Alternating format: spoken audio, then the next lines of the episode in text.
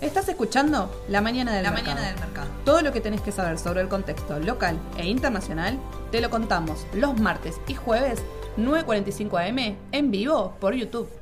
¿Cómo va? Bienvenida, Sole. Buen día. Gracias. ¿Cómo va? ¿Cómo Bien, va? bien. ¿Vos? Bien, todo bien. Bien. por suerte. Un poquito de calor, si no salieron de sus casas, Bastante. bastante. Sí, sí, sí. Encima, los trenes no llegan a retiro. Bueno, no. No voy a ponerme en mala onda de entrar a la mañana. Uh, se corrió. Acá estamos. Hola. No nos caímos, estamos acá. Eh, vamos a arrancar porque tenemos un montón de noticias para contarles. ¿Saben qué? Estaba en la costa, no me crucé con Mauro. No puedo decir con quién Mauro se fue de vacaciones porque no me lo crucé, no, no sé. Dicen que se filtraron algunas fotos acá en la oficina. No vi nada. ¿No viste nada? Yo tampoco. Yo a Mauro lo veo durmiendo a las 10 de la noche. Ay, Mauro, Mauro. Bueno, a ver, lo vamos a invitar para que nos cuente qué hizo en las vacaciones. Que hacemos un vivo de, de Mauro y sus vacaciones. bueno, escúchenme. Se viene la licitación en pesos. 400 eh, mil millones de pesos tenemos para licitar. Recordemos que esta es la primera licitación que vamos a tener en el mes de enero, porque antes hubo un canje que entraron todos los, eh, los del Estado, todos los que hicieron el rollover. Recuerdan que el Banco Central no podía hacer entrar en las licitaciones, entonces lo que se hace es este canje eh, voluntario para y, y entraron en el, que esto fue la primera semana de enero, Sí, lo así. Ahora se viene la hora de la verdad porque hay una licitación en pesos, más allá de que recuerdan que en diciembre tuvimos un financiamiento extra súper positivo porque habían sobrado pesos y demás, que eso se arrastraba a enero, más que lo- el monto en pesos es el termómetro de ver qué hacen los privados, ¿no? Creo yo. Ahí está el punto de Exacto. confiamos, entramos, no entramos. Bueno, todos sabemos lo que está pasando actualmente con el dólar. Entonces es una licitación también en un momento muy difícil a nivel eh, dólar. Claro, porque también si bajan, o se espera que quieran bajar las tasas, el tema del dólar, ¿con qué lo hacemos atractivo? ¿no? ¿Cómo, cómo hacemos atractivo para tomar la captación de pesos te que necesitamos? Exacto. Sería la, la palabra. Esperen que acá me anoté qué es lo que va a... Va a licitar siete bonos en pesos, algunos son a tasa fija, otros son eh, linked, porque son atados al dólar, y otros son atados a la variación de la inflación. Así que vamos a ver. Recuerden que hay una parte, hay una letra directamente que son para los fondos comunes de inversión. Siempre ahí. Y voy a hacer un paréntesis acá. Ayer salió una nota en el diario El Cronista que hablaba de masa y todo lo que viene diciendo y me, quedé, me quedó este párrafo grabado en la cabeza. Escucha. Que Massa está reuniéndose con la CNB para generar nuevos instrumentos de inversión. ¿Para qué? Porque dice que hay muchos pesos, demasiados pesos en plazo fijo. Todos sabemos que los pesos de los plazos fijos están en la ELIC Sí. y que él tiene que empezar a desarmar esa posición. Yo pongo 8 millones de signos de pregunta. Si ustedes me preguntan a mí, la suba del dólar tiene que ver un poco también con todo esto, porque ayer salió escrito en un diario, pero digo, todo esto es un rumor ya recontra fuerte, de que Massa se pone al hombro el desarme de la posición en pesos, porque sabe que estamos en enero y ya estamos haciendo termómetro de a ver cómo te va con esta licitación, en abril, ¿qué hacemos? Y no estoy yéndome a junio, julio, estoy diciendo abril. Entonces él quiere atacar la inflación por un lado. Fíjense que el Banco Central no baja la tasa, No está bajando la tasa. Se No esperaba, pero no, no, No lo hace. no la está bajando. a pesar de que dicen que la inflación bajó. Ahora, los bancos dentro de todo estaban, digo, dentro de sus cajas bastante líquidos. Hay mucha captación de plazos fijos, no hay crédito y préstamo, va mucho al ELIC, a esta bola del ELIC. Imaginamos si, si reactiva un poco la economía, ¿qué pasaría con esto? no? Porque si esos pesos captados vamos para el mercado de capitales, bueno, a ver, aparte con qué instrumentos hacemos algo atractivo para decir, bueno, yo por lo menos con el plazo fijo intento eh, equiparar un poco la inflación. Le perdés un porcentaje, no es una inversión, es una semicubierta, de alguna forma de decirlo. Sí. Pero bueno, ¿qué instrumentos serán? La verdad, no lo sé. ¿Qué instrumentos serán? Hablaba de co- a- a cosas atadas a la economía real, ¿no? Hablaba de maíz, hablaba de, bueno, de todo sector campo, ¿Ah, hablaba sí? de petróleo, hablaba, sí. Entonces, que hago otro paréntesis, todo esto funciona. Los futuros del agro cotizan en MAT Sí, digamos, o sea, cubrís posiciones desde petróleo, oro, soja, maíz, soja Chicago, con entrega, sin entrega, digamos, o sea, tenés todo un mundo del campo eh, en este mercado que es Matt Barrofet, que opera directamente en Rosario, porque es donde obviamente está el fuerte del agro, eh, de la comercialización del, grano, teóricamente. Pero bueno, a mí esto me empieza como a ¿Qué estás, ¿Qué estás queriendo decir? Y también un poco acompaña lo que ya venimos diciendo de hace un montón de tiempo y es que si vos querés desarmar esto en pesos, tenés dos maneras, claramente. Una es por las buenas, una es dialogando, una es poniendo herramientas, instrumentos y demás para desarmar eso. Y la otra es por las malas, romper todo. Digamos, siempre uno prefiere que vaya por las buenas, analizando algo que yo creo que va a ser. Pero, a ver, a lo que yo quiero hacer hincapié es en esto. La gente que hace plazo fijo no tiene la cultura de la inversión. ¿Qué porcentaje? Digo, acá, pensemos entre todos. ¿Cuántos amigos tenés que invierten en bolsa? ¿Cuántos amigos, no sé, yo tengo un montón de mis amigos, la verdad es que, digamos, no invierten en bolsa, desconocen el mundo, digamos, mis amigas también, y, a veces lo, charlo con clientes y, o con gente y con amigos. Me parece que, y lo hemos dicho en algún vivo, falta acá cultura financiera.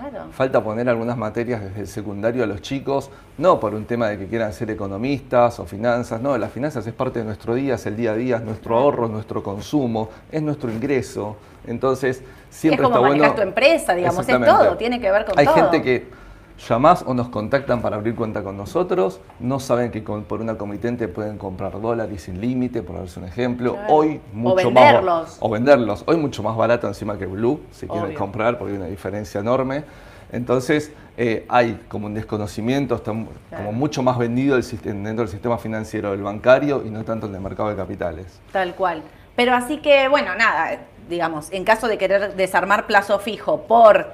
Eh, por instrumentos financieros tendría que haber un, como una, una, una movida importante. Lo que sí me parece más fácil es desarme de fondos comunes de inversión. Eh, eh, porque Atento con los fondos comunes de inversión. Pero también siempre se, va a tener que sentar en la mesa. Sí, sí, por eso, pero bueno, es un desarme más, eh, digamos, la, la, gente va y pone la plata en fondo común de inversión. Después, muchos que yo les digo, ¿sabés lo que tenés adentro de ese fondo común de inversión? Ah, no, no sé, me rendía tanto y puse. Bueno, ¿Qué tiene ese fondo común de inversión? Bueno, hay un montón de fondos comunes de inversión que tienen plazo fijo. Cuenta remunerada, la cuenta remunerada, ¿dónde está esa plata? ¿Dónde esto? Eh? Es LELIC. ¿Qué es lo que él quiere desarmar? ¿Por qué? Porque son dos bases monetarias al 75 corriéndole anual, anualizado, lo haces, te da 108, 107 me parece. Arriba de 100 seguro. Así que atentos con eso. Vamos entonces a ver qué es lo que da la licitación. Ahí ya estuvimos hablando un poquito entonces del dólar, el dólar que está disparado. Edu había dicho 375. El Blue, Edu. el Blue está cerquita del objetivo que dijo Edu. Pero hay una brecha muy grande con el MEP, que era lo que estábamos hablando antes de arrancar este vivo. Hay una brecha grande. Hay gente, o leemos en los diarios, que volvió a hacer lo que se llama el puré eso es medio peligroso porque uno sale el negro al blanco, el blanco al negro. Ojo con eso. No hagan el ojo puré, eso. o no lo hagan. Los van a agarrar sus contadores también. Los, va a agarrar el contador. Ponen en riesgo la fe, ponen en riesgo un montón de cosas. ¿Por cuánto? Y son, pasa que hay diferencia, porque hay entre 20 y pico, 25, 27 pesos de diferencia eh, por dólar, que no es poco. No, está bien, pero no, no. No es poco. Si compraron Galicia ganaron más plata. Bueno, si no, bueno, vamos a hablar del normal también. Obvio, por supuesto. No, no, es algo totalmente desaconsejable. Sí que está el dólar subiendo un montón, y acá lo tenemos. Sobre todo esto, ¿no? El dólar Qatar que veníamos diciendo viene marcando mucho el ritmo porque está 3.78, está muy similar a lo que está el dólar blue, que está a 3.70 casi es el que más se le acerca de, de, los oficiales, pero vienen subiendo fuertemente. Esto también genera desarme de posiciones en pesos, porque fíjense que en lo que va 15 días, 17, hoy es 17, casi 5% y un plazo fijo te rinde el 6, con lo cual esto es lo que hace desarme de posiciones en pesos para irse al dólar. Por otro lado, miren, acá están, bonos en dólares, mira lo que vienen subiendo, 22% eh, en dólares. Ojo que la L30 está llegando ahora sí al objetivo, que eran los 30 dólares. Recuerdan que la primera vez que intentó no llegó a testearlos, en 27 y medio más o menos cayó, volvió a casi el piso de 23, retoma con fuerza y sigue. Que en realidad vuelve a lo que estábamos más o menos hace un año. Exactamente. Estamos más o menos siempre en 30 dólares. Estamos volviendo. Volviendo a eso. Estamos ahí apareciendo nuestra cabeza desde lo más profundo del mar. Eh, todo lo que es bonos dolarizados, a ver, para el corto plazo, recién hablábamos acá un poco en la mesa, todo, ¿eh? cuando miran Narval en dólares, tiene que tener una corrección de corto plazo que no se está dando, esto lo venimos aclarando y venimos diciendo, creo que Edu también lo dijo en el vivo de la semana pasada, que de corto plazo tiene que haber una corrección que no se ve, no se No, da, no se ve. no está ocurriendo. ¿Por qué? Porque Argentina rompe con todo, o sea, siempre pasa lo mismo. ah, ahí, y voy a esperar a la rueda, capaz que me puedo equivocar. Es natural, hasta natural que haya una corrección de corto y en papeles como Galicia o algunos bancos que subieron un montón. ¿Sabes que no la veo? No la vuelo. Es decir, la fuerza alcista que está teniendo en las últimas ruedas el Merval es impresionante. Claro. Eh, Por un volumen importante. Terrible volumen que me pregunto, si más o menos siempre somos los mismos en el mismo salón, ¿hay gente nueva entrando acá? Ahí, Eh, ¿hay no lo sé, nueva? ¿por qué sube tanto? ¿Hay gente entrando la- plata de afuera? No Te sé. estoy preguntando, mira, no lo estoy diciendo. Grupos, fondos, Hay fondos posicionándose en Argentina no sé. no sé. fuertemente. El de los chismos es Edu, yo. El de los chismes es Edu, pero yo te voy a decir que hubo fuertes recomendaciones de afuera de posicionarse en Argentina, en deuda argentina, la deuda argentina acompaña con los bancos y todo tiene que ver con todo. Sí. Hay fuertes posicionamientos de afuera, de ingreso, y ahí es donde se vio y se ve esto que está pasando.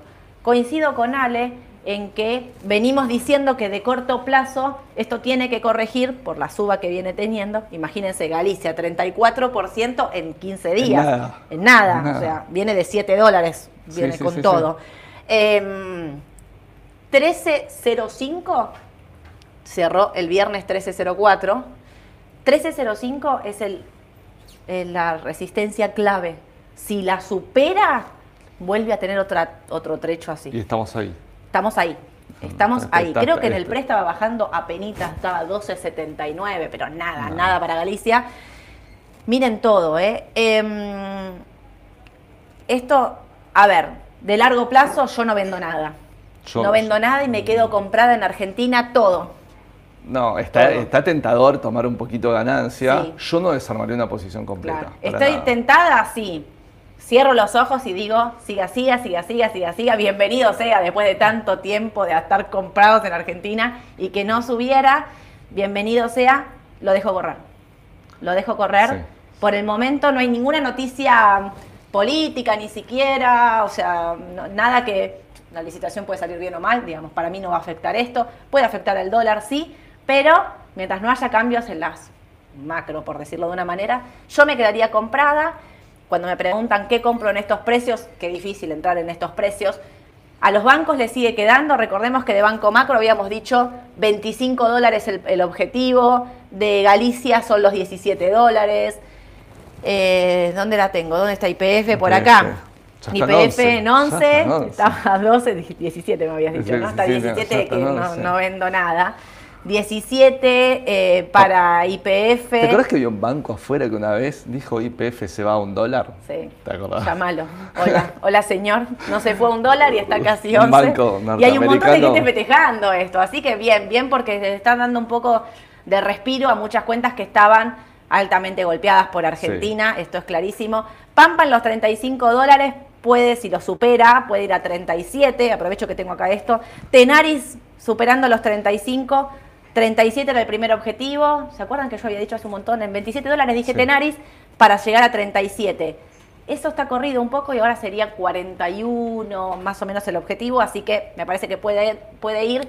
Loma, Loma para mí es una empresa que está atrasada en dólares. Recontra. Recontra atrasada en dólares. Ojo si reactiva un poco la obra pública. Exacto. Ojo los primeros brotes verdes de la economía con este gobierno con el que viene, no lo sé, pero esto es cíclico, en algún momento los brotes, Sí. algo va a venir después de tanto estancamiento. Totalmente. Loma está atrasada, vinculado a la construcción también, bueno, Texar, digamos, Texar. Ternium. Y eh, otra, eso quería decir, entre los que miran Texar y Ternium, yo acá tengo eh, Ternium, porque Texar, recuerden que es en pesos. Eh, Texar subió un montón. Ternium, alguien preguntaba por CDR, ¿no? Eduardo, alguien me estaba, para, esperen que Yamila me pasa. Eduardo consulta sobre CDR. Si yo tuviese que comprar un CDR hoy, voy a TX. TX en 35 dólares, acá no sé cuánto está en pesos, pero digo, más o menos hagan la cuenta o fíjense en el panel de Raba, ¿cuánto está TX en pesos?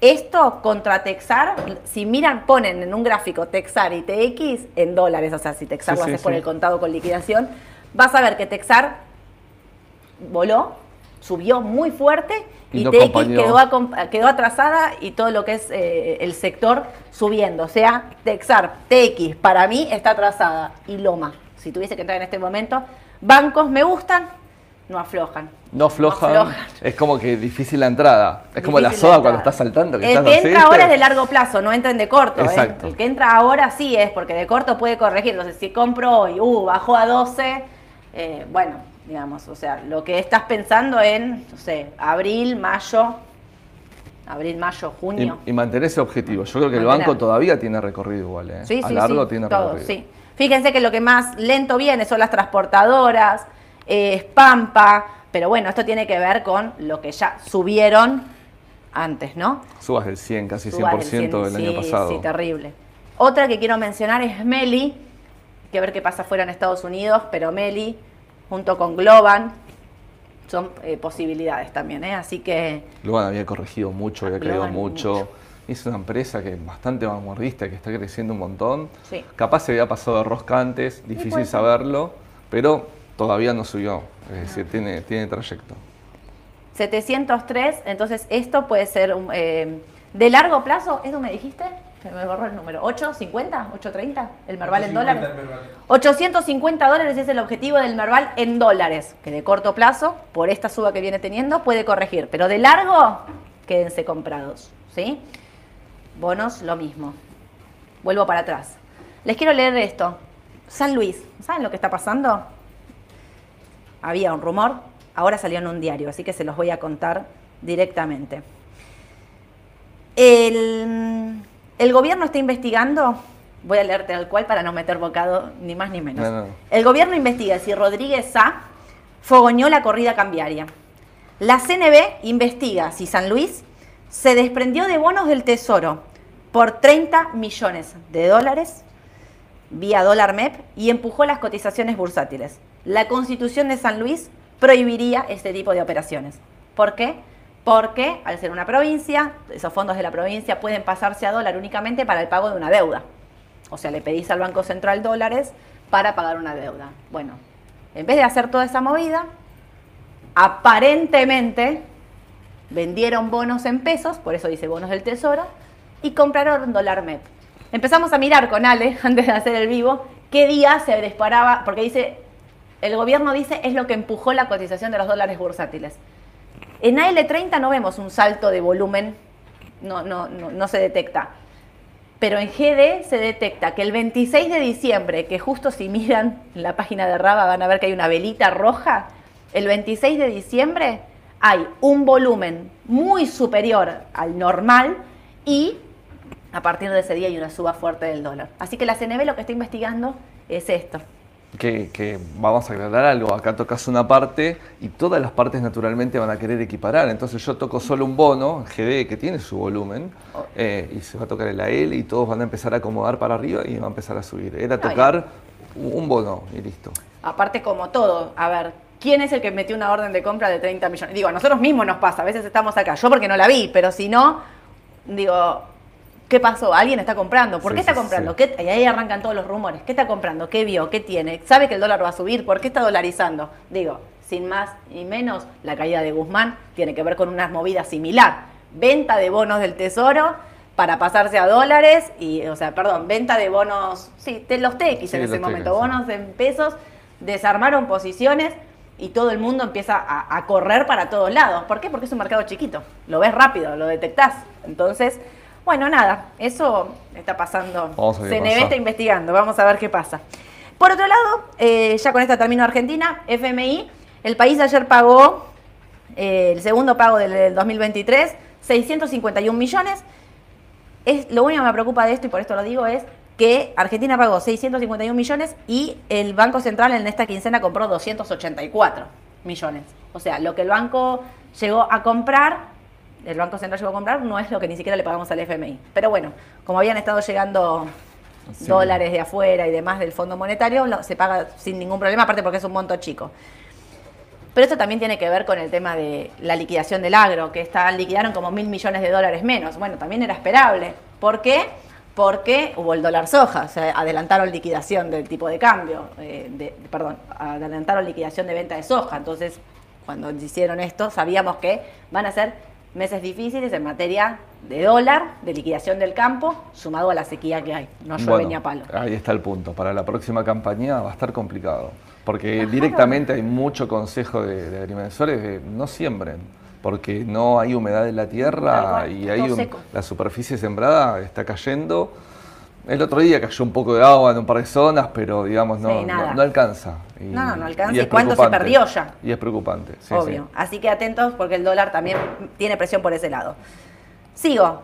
Cambio de cambio. Me voy al mundo. China. La economía china se desempeñó se desempeñó ligeramente mejor de lo esperado a fines del año pasado, por el crecimiento aún fue más débil, con la excepción del primer año de la pandemia, que en cualquier otro momento desde la muerte de, de Mao. ¿sí?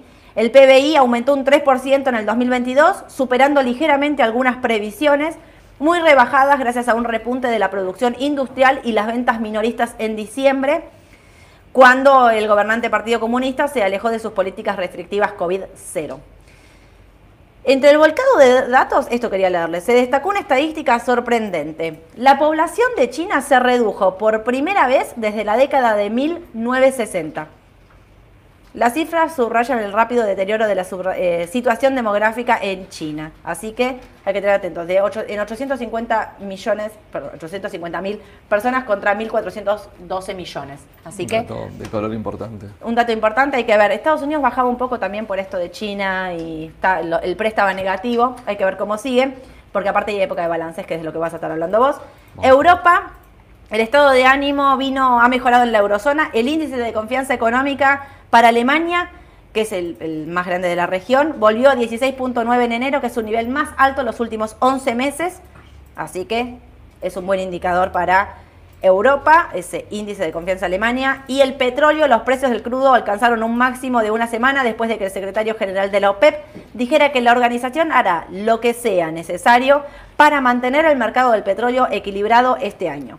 Agregó que el grupo es cautelosamente optimista sobre la perspectiva de la economía mundial, equilibrando una desaceleración esperada en los países occidentales con un repunte en la demanda de China. Petróleo. Me gusta el petróleo. Me gusta el XL. sí. Igual anda con volatilidad el Anda petróleo. volátil a full. Bueno, ¿Acá época de balances. Acá, Acá, sí. arrancamos. United. Época de balances. United viene hoy, ¿sí? ¿Al cierre? Eh, estamos en cierre, sí. 17. 17, sí, está muy, Hoy, correcto, sí. te chequeo el celular. 17. Un poco la idea acá es mostrar eh, uno de los datos más importantes. Siempre se habla de lo que se gana por acción en los balances y de las ventas, ¿sí? Como un parámetro. Eh, a mí siempre me gusta mucho más analizar cuánto gané por acción. Puedo- siempre digo lo mismo, puedo vender más o no, pero bueno, el mercado también toma la variable de la venta, que de hecho es una de las variables que está afectando a los bancos Sí. la semana pasada con, con- con los balances y, Y los que vinieron hoy, hoy. hoy a la mañana que vinieron bancos. Los tengo por eh, exactamente eh, es- este punto de, de las ventas. Pero la ganancia por acción, lo, de, lo que ganan las compañías en estos balances es un dato muy importante. Y acá lo que le quiero compartir, que después lo vamos a dejar en un link eh, en YouTube, es justamente qué es lo que estamos esperando de los balances de esta semana. Tomé cuatro empresas de distintos rubros de esta Perfecto. semana importantes. United Airlines, las aerolíneas, desde el primero de enero, bueno, dos, por el tema del Sí, feriado, ¿no? De, obvio. de la rueda, volaron, perdón el chiste, sí, eh, volaron las aerolíneas. Te van a criticar como me critican No, a mí no, porque no. dicen que digo volé todo el tiempo, voló. Falta el tutum push. El, eh, volaron realmente 37% aumentaron, de, el- que también no van mucha- muchas ruedas. Y encima coincidente con que habían cerrado y cancelado vuelos por el tema de, de la tercera o cuarta variante o quinta ya de Omicron. Pero justamente en paralelo con la cancelación de vuelos se dio a conocer en el mundo un informe en el cual dicen los entendidos de- de- de- de- del mundo, digamos, más médico, eh, vacunas, etcétera, que las próximas variantes del COVID van a ser contagiosas, pero mucho más leves en cuanto a lo que pueda llegar a impactar, eh, eh, digamos, en, en los humanos, también por un tema de vacunación, porque por más que vos te vacunaste y, y- y y hay una variante y te podés contagiar, hay una parte de ese dato como, no sé, llamarlo por la ignorancia, pero ese dato eh, codificado que tenés en tu vacuna que sirve siempre para las variantes. Ah. Entonces hace que igualmente también mitigue eh, el efecto. Los efectos. Entonces, ese dato fue muy importante. La cantidad de vuelos, tanto domésticos como internacionales, vienen aumentando. Vino Delta la semana pasada, vino mejores ventas y mejor ganancia por acción. Va a venir American Airlines la semana que viene. Pero si vos ven los gráficos de las aerolíneas, la pendiente es impresionante para arriba. Es mucho, 37% en dólares es lo que va del año Sí, sí. en un papel. Y analizar siempre esto. ¿Qué es lo que está previsto? Y esto previsto cómo viene con los datos reales, digamos, de los últimos balances. Y también generalmente esta- estas previsiones, acá nuestros colegas de, de Investing, he tomado los datos de ellos, sí, eh, digamos, se reúnen de, de- de, digamos, de analistas, de ponerle 20 Sí. o 30 analistas para formar una opinión de un número y es lo que ponen acá. Eh, paralelamente en esto, entonces, podríamos ya decir que puede llegar a venir un, un buen balance por, por el antecedente y por, por lo que está previsto, que es más o menos razonable. Vamos a ver un poco la T. Hoy estamos en 51,65, próxima resistencia 53,80, estamos muy cerquita más de la resistencia Que que el soporte. en 45 porque subió mucho el papel. Puede haber una corrección natural por Sí. la suba, pero es un papel interesante. ¿Tiene CDR? Sí tiene CDR. Digo, para los que operan local, no tiene mucho volumen. Tengan Claro. paciencia si quieren comprar este tipo de papeles y ojo lo que pagan cuando no hay volumen o lo- a lo que lo venden o lo compran. ¿sí? Pongan su orden limitada, sean pacientes, no paguen cualquier cosa. Pero es un tipo de cambio carísimo. eh, exactamente. Vamos con la que sigue. Procter Gamble, sí, es- también tiene CDR, tiene mucho más volumen Sí. que el anterior. Es una empresa de consumo, sí. Generalmente el dato real siempre termina siendo un poco menor, eh, mejor de lo previsto. Digo generalmente porque acá tenemos una excepción. Y ojo con un detalle, es decir, si yo comparo octubre con octubre para hacer un anual y con datos ya reales y publicados, la ganancia por acción es menor.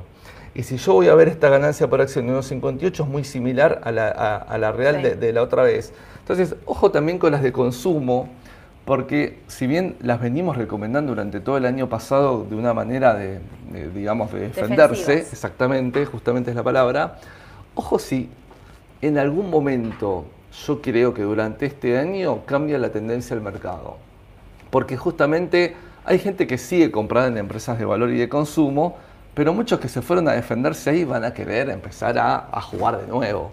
Entonces Básicamente van a salir. vendo Procter. Gamble, vendo Coca-Cola, vendo... Hay que ¿eh? tener cuidado con eso. Y me voy a Apple, Google, Microsoft. Exactamente. A ver, tam- también acá tengo, tengo un temita. Cuidado, ¿eh? Sí, hay que tener cuidado porque, digamos, eh, también las, tecnológicas crecieron mucho en pandemia, demasiado en pandemia. Sus análisis de, price earning, como se dice en mercado, están demasiado elevados a, su- a sus históricos. Entonces hay que ver si van a volver a esos valores. Pero tiene mucho más para subirse un cambio de tendencia. Dato importantísimo, y lo dijimos acá en un video, pero lo vuelvo a recalcar, dejó muy en claro la Fed cuál es el objetivo. Están hablando del 2% y todavía falta y bastante. Entonces, no es que este cambio de tendencia lo estemos oliendo, alguna forma de decirlo, para los próximos meses. Seguramente vamos a tener un, un primer trimestre muy similar al 2022, creo. Sí. Capaz me la estoy jugando. Pero sí va a empezar a aflojar porque los datos de inflación, capaz que el, el- el- el jueves podemos traer una evolución de la inflación y analizarlo. Sí. Pero los datos de inflación están viniendo mejor. Sí. El último fue igual al esperado, pero no es malo porque es mejor de los anteriores. Yo si compraría Estados Unidos ahora sería como un poco retomar, ¿vieron cuando compras Argentina? Y decís, bueno, compro, puede bajar, sí puede bajar. Sí, sí, sí. Eh, claro. Pero compro y me lo quedo comprado. A ver, así como les dijimos, IPF, Galicia, Macro, digamos. Eh, yo Estados Unidos no quiero jugármela, pero creo fuertemente que en estos precios, índices, por ejemplo, empezaría a comprar de a poco para quedármelo. Sí, sí, sí. Yo, yo coincido. Yo creo Yo que coincido. sí. Creo que lo peor ya pasó. Espero no estarme equivocando, por eso no compraría todo, iría tranquila, pero sí me parece que, que hay, que hay mucho descontado No, no, en claramente. que la recesión en precios está más descontada de en la vida que en la vida real. Sí. Bueno, acá también ponemos precios 150,90, resistencia 154 también está más cerca de la resistencia que del soporte, entonces ya creció un poco el papel para tenerlo, para considerarlo al analizar las dos variables. Perfecto. Vamos con un gran jugador que viene en el after del day. El ¿Hoy 10 viene? No, no, no, el 19 Ah, de enero, 19. esta semana, falta Esta semana. poquito, que es Netflix. Netflix que el año pasado sufrió caída de suscriptores, que quiso modificar su estrategia, no le sirvió. Ahora largó una nueva estrategia de suscriptores pagando menos con publicidad. Dicen las lenguas que no está funcionando tampoco, pero que es un gigante, es pionero en lo que es en materia de streaming y contenidos por, por, por estas plataformas, ¿sí? Mm. y que no está viniendo tan mal, siempre es un papel, vean el verde, que viene mejor que lo que los Claro, analistas pero mira la estimación, mira lo que Sí, es esto. Pero ¿sabes qué pasa? Y lo estoy buscando, ¿por qué en los primeros trimestres del año siempre Sí. la estimación es mucho, e- es un número más chico y, y termina siendo un número más chico? Mm. Debe haber algo cíclico.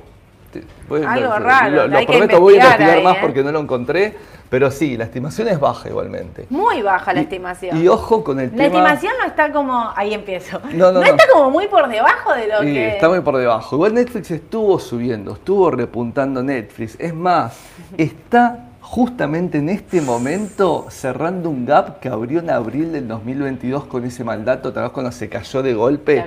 Tuvo dos caídas fuertes. Sí, Ese, sí, sí, ese gap. bueno, 20%, 27%. Sí, sí, sí. Ese gap lo está cerrando ahora. Si abre a la alza, digamos, lo estaría cerrando.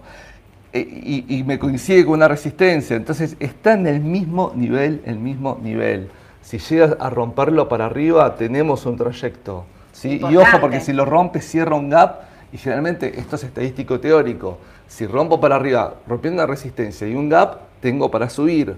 Entonces, ojo con este Bueno. dato 458 se puede ir, pero ojo el soporte. Si no llega a pasar esto, cae. ¿sí? Y vamos a la última, que es Slammerger.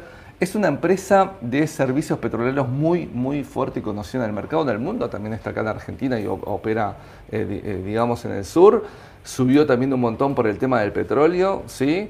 Y también eh, tiene una buena previsión, una ganancia mejor a la de los últimos trimestres. Y acá dejo también, comparto los precios, resistencias y soportes. También acá está en el medio. Es una compañía que a mí me gusta bastante eh, para el que quiere estar, digamos, en, no tanto bien, en petróleo, siempre vinculada con el precio, pero sí con servicios petroleros. Perfecto. Que también viene, creo que el viernes de esta semana. Todos Claro, estos el papeles. viernes 20, ¿no? 20. Exacto. Viernes sí, 20. sí. Todos estos papeles son de esta semana. Todos que más tienen, me gustó. todos tienen CDR, ¿eh? La que Todos más me gustó. Apuesta de la semana, dale. Esta la apuesta de la semana. Eh, Apuesta de la ojo, semana, está estimado, escúchame. Yo creo que va a venir mejor a pesar de todo lo que dicen de las malas lenguas. Netflix tiene mucha competencia, están generando muy buenos contenidos, tanto HBO, que es, digamos, Warner, tanto Prime Amazon, tanto Disney con Hulu en Estados Unidos, con Star y con Disney Plus, eh, y sus contenidos en ESPN que cada vez abarcan más, pero digo, eh, me parece que sigue siendo un jugador fuerte. Me llama la atención este estimado. Muy Sí, sí, bajo muy con bajo. respecto a. Muy y bajo. con respecto Igual- al, do- al 2022 también, o sea, digo, comparo contra el mismo. El dato que lee la gente, el inversor, es Cantidad cantidad, de suscriptores. No vale nada. Si suben o bajan y las proyecciones. Me gusta igual. Vamos a las preguntas que estamos corto de tiempo. Dale, ¿no? dale. ¿Qué pasará con las acciones del Merval que subieron tanto? ¿Corregirá en breve como para entrar en IPF? Eh, yo digo lo que, digo lo que dijimos recién. ¿Naturalmente está para corregir en el corto? Sí, porque subió mucho y puede ser normal. Ojo que esa corrección puede ser pequeña, hasta no puede darse, puede lateralizar. Yo veo mucha fuerza alcista, honestamente. Sí. Es decir, sí, sí, me lo de dijiste las antes. últimas Yo veo una corrección y él me dijo, yo no la veo. A mí, capaz que sí, es más, naturalmente es, eh, de- debemos comunicarles que sí, haber una corrección en el corto, pero hay mucha... Argentina rompe todos los parámetros. Está en la merbaleta, está La merbaleta está como loca. ¿Cómo vemos Meli, los CDR en general? Bueno, eh, atentos con los CDR, hay una brecha importante con el dólar, lo que decíamos antes. Repito, TX, me preguntaban TX, de, de- que es Ternium, que acá en Argentina es eh, Texar, pero yo estaba diciendo TX, que es el CDR, así que ahí me parece que es una posibilidad de entrada. Tenemos un montón para hablar que podemos, te menciono así y para, para el jueves lo puedes ver. Está Walmart, está Home Depot, eh, que están preguntando cómo los Próxima vemos. Si hay que semana. pasarse a, a- a bancos, preguntan. Podemos hacerlo así, como hiciste ahora un mix, pero mira, ahí te podemos- pidieron Home Depot verlo. y Walmart. Lo vemos. ¿sí? Y eh, ¿Qué otra cosa? Me preguntaron acá hay de todo. Para entrar hoy al Merval, ¿dónde entramos que no esté a tope? El Merval está en 703 y habíamos dicho para arriba 850. Para mí, si baja puede ir a 670. Ese sería como el precio de entrada, el ideal. No sé si va a ocurrir, pero sería el ideal, ¿no? Sí, sí. Hermosa esta suba, están todos contentos. Los de. IPF, los de Galicia, los del macro, los de todos, todos, todos Y chochos. el que jugó una opción antes, antes de la suba, una opción. Loma para entrar, está. Me preguntan Texar, TX y Loma están para entrar, sí. Sí. Atentos con el dólar igual, a ver qué pasa. Téngale paciencia a Loma mediano Sí, plazo. sí, Loma, con paciencia, con, ¿eh? porque tiene poco volumen, o sea, es difícil operarla y TX también en el CDR no tiene tanto volumen, son papeles más tranqui, digamos que yo veo atrasados, pero no, no, no es la facilidad de Galicia, macro que yo. Atentos a Galicia 1305 hoy a ver qué pasa, si corrige o no corrige. Edu me dice que para él el Merval corrige en base a Galicia, si no puede pasar esos 1305. Así que, bueno, veremos. El jueves nos contamos todo. El jueves hablamos de la licitación, cómo fue el resultado, qué pasó con el dólar ¿Qué pasó y con qué pasó con la operación de Mauro. Contamos todo. El jueves contamos todo. Eh, escúchenme, jueves a las 10 de la mañana, Home Depot, Walmart y metemos algo más. ¿te Y vamos, vamos a ver la situación de todos los bancos de afuera. Dale. También puede ser que bancos. CDR en Argentina. Perfecto. Entonces, el jueves a las 10 de la mañana los esperamos acá en vivo para contarles todas las noticias más importantes de acá y de afuera. Y bueno, vamos a ver qué pasa hoy. Tenga buen día. Que tengan un excelente día. Saludos a todos.